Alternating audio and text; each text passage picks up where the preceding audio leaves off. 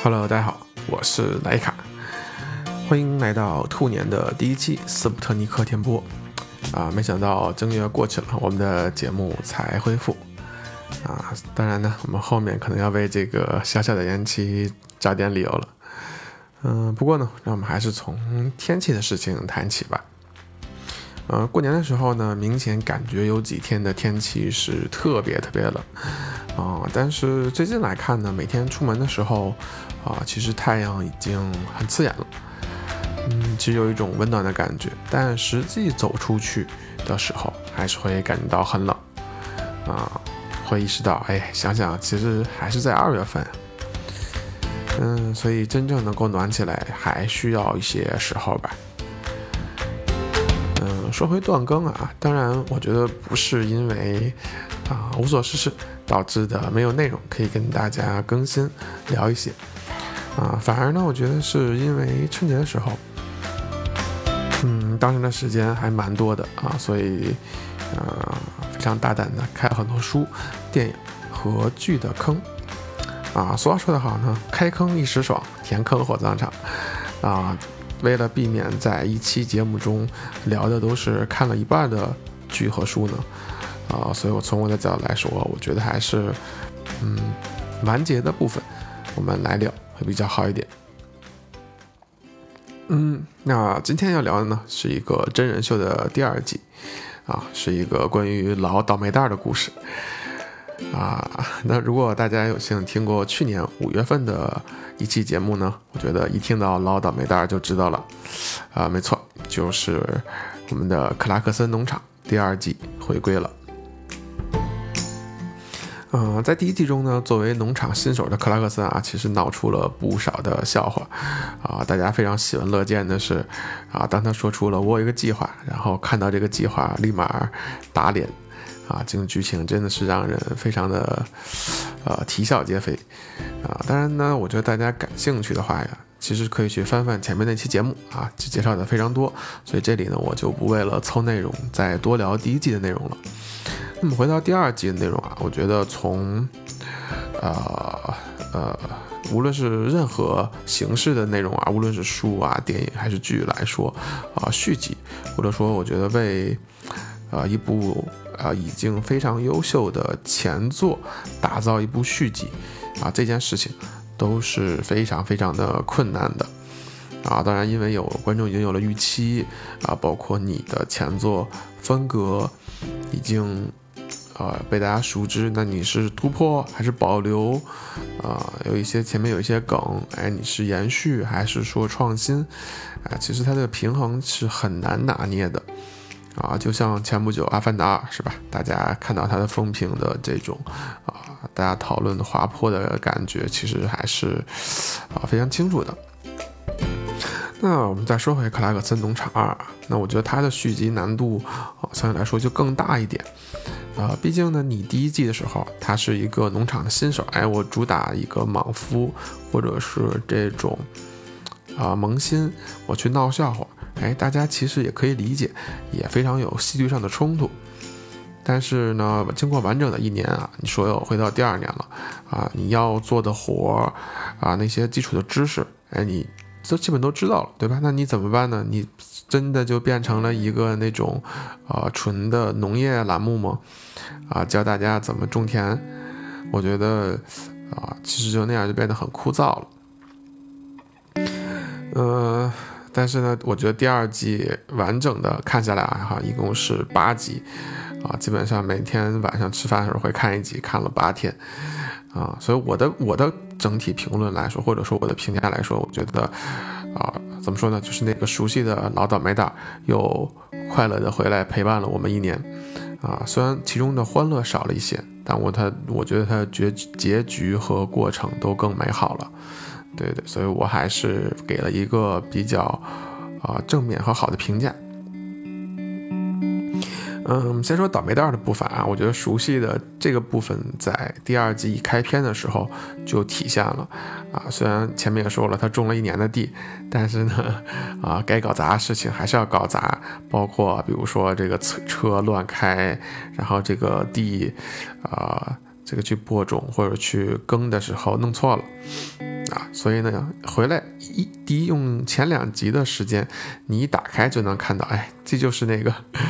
啊，去年那个熟悉的倒霉蛋，他真的又回来了啊。当然呢，我觉得后面的剧情和预期走向有一点点的啊，跟我的预期还是不太一样，因为可能我的想法里说，哎，我再想想他还能整出什么花活啊，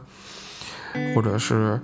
啊，这个这个有没有说一些奇思妙想？但第二季的风格发生了一个明显的变化，是说，哎，他加入了很多当时的那种时政背景，然后包括说，哎，政府的补贴取消了，然后呢，他不得不说自己来做一个，呃，赚更多钱吧，做了一个这个计划。他说他不能再靠着。啊，就是卖这些农产品去赚钱，然后呢，他就要扩建自己的农场，还要改建。啊，这过程当中呢，遭到了邻居的反对，然后还是挺尖锐的，然后，然后甚至还有一些人把他告上了法庭，他要出庭啊。你说一个农农业节目最后变成了一个律政节目，还要出庭。啊，所以呢，整体我整体的观感来说，它就是没了第一季中，哎，我自己在自己的这个庄园田园里撒野的这种肆意妄为，反而呢，第二种，第二季里面有一种，哎，被周围的环境束缚，然后不得不面对更加复杂的这种，呃，无论是跟政府的关系。跟邻居的关系都显得特别的紧张，所以呢，它整体的那种舒适和闲适的感觉就没有了啊。说实话呢，其实看着人啊，有一点点的着急呀、压抑呀，这种情绪被压的时间有点长。嗯，毕竟呢，我觉得这种哎，像故事里那种哎，内忧外患被这种，啊。情况所困住的局面，对于大多数人来说，他的生活当中其实并不陌生，啊，所以呢，大家可能还是想要看那种，啊，田园牧歌，哎，或者是稍微的舒适一点的剧情，而不是而不是这种受苦受难的感觉，啊，觉得把大家当中，把大家心目当中，啊，上一季构建的田园美好生活给打碎了。然后呢，哎，去处理这种啊搞不完的人际关系啊，繁文缛节、繁文缛节，然后包括面对这些效率低下的行政效率等等，呃，其实都非常的，就让人感觉到比较的呃情绪它是往下走的，尤其是贯穿整个剧情的这个农场餐厅建设计划啊，基本上可以用一波 N 折。N 折来形容啊，三折都不够了。N 折。嗯，说完这么多压抑的故事啊，当然最后结局，如果大家有看过的话呢，我觉得整体来说还是蛮不错的。可能跟他一开始设想的不一样，但后面的结局还是挺好的。啊，尤其中尤其我非常喜欢他啊，团结了当地的农民啊，然后把他们的一些菜和养的动物当做了。他餐厅的这种供给啊，当然你可能说他只是说，啊，这样可能更方便于通过审查。那但我是觉得他通过这一点，他其实也啊很顺畅的、很自然的啊展现了，除了他以外，他可能是很有钱在背景，那他展现了一些普通农民的这些生活和困境。我觉得他还挺有这个，就是社会的这个呃展现。啊，另一部分人的这种啊责任感，或者说他这个剧的高度就上来了。哎，他不是说我只介绍我的农场，哎，可能我给我来介绍整个我们这个地区农业农农民面临着一个困难。哎，这这个调调一下就上来了。嗯，所以说回来，作为我个人来说，可能我嗯我还是很喜欢第二季的。啊，当然可能本身也跟我现在，